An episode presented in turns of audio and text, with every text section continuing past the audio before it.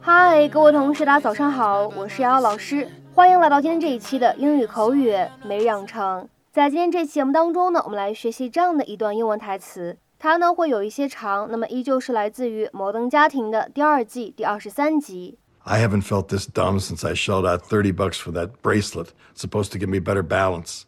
I haven't felt this dumb since I shelled out 30 bucks for that bracelet. Supposed to give me better balance. 我很久没觉得自己这么蠢了。上一次呢是花了三十美元买了一个据说能够让我身体平衡性更好的手镯。I haven't felt this dumb since I shelled out 30 bucks for that bracelet. Supposed to give me better balance. I haven't felt this dumb since I shelled out 30 bucks for that bracelet supposed to give me better balance. I haven't felt this dumb since I shelled out 30 bucks for that bracelet supposed to give me better balance. 在这段英文台词当中呢，我们需要注意一下以下的这样的一些发音技巧。首先呢，来看一下这样的三个单词：haven't、felt、this。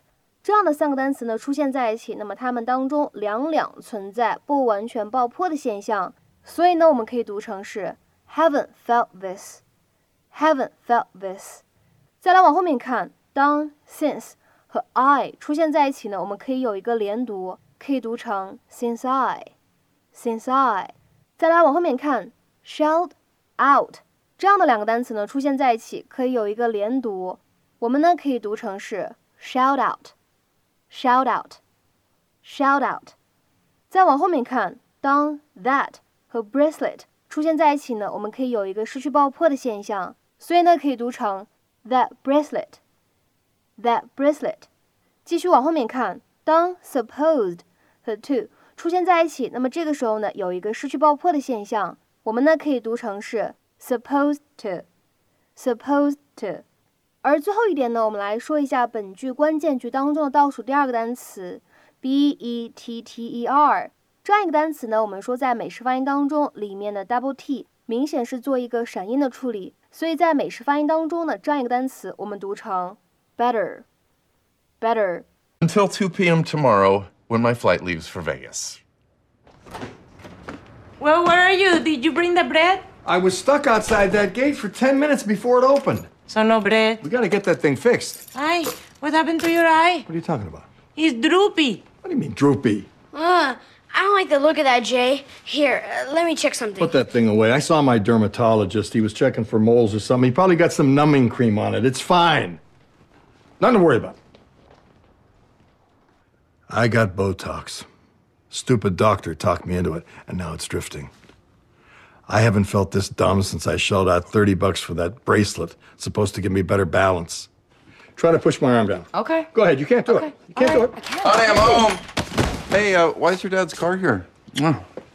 今天这期节目当中呢，我们来讲到的这个表达其实会稍微有一些难度。它的话呢，跟这个 shell 壳这个单词有比较大的关系。shell，s h e l l。它呢，尤其用来指坚果、蛋或者某些动物的壳。The hard outer covering of something, especially nuts, eggs, and some animals。 大家都知道，古代的话呢，没有政府背书的这种法定货币的时候呢，人们经常会使用贝壳 （shell） 来作为通用的货币。所以呢，在汉语当中，财、货这样的汉字呢，也都有一个贝字旁。那么在英文当中，什么叫做 shell out？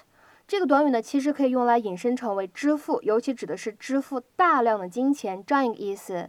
If you shell out for something, you spend a lot of money on it。那么在口语当中呢，我们也可以说 shell out 后面呢加上一笔金额，那么指的是什么意思呢？可以用来指不情愿的支付或者拿出一大笔钱的意思。那么当然了，这样一个短语呢，我们也可以把这样一个金额呢放在当中，前面是 shell，后面是 out，都是可以的，是一样的意思。我们来看一下它的英文解释，especially when the cost is unexpected and not wanted。那么下面呢，我们来看一些例句。第一个，I'm not going to shell out four hundred dollars for that。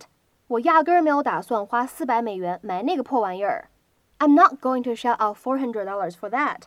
再比如说，看第二个例子，Having shelled out one hundred and fifty dollars for the tickets, I wasn't going to miss the show。 我忍痛花了一百五十美元买票，说什么也不会错过这场演出的。Having shelled out one hundred and fifty dollars for the ticket, I wasn't going to miss the show。再比如说，看下面这样一个例子：You won't have to shell out a fortune for it。你不必为它花一大笔钱。 You won't have to shell out a fortune for it。那么再比如说，看这样一个例子：I really want those shoes, but I can't really afford to shell out four hundred dollars。我真想要那双鞋，但是我真的付不起四百美元来买。I really want those shoes, but I can't really afford to shell out four hundred dollars。那么在今天节目的末尾呢，请各位同学尝试翻译下面这样一个句子，并留言在文章的留言区。我真不敢相信，他大手笔的出了八百元买票，我还以为要我付钱呢。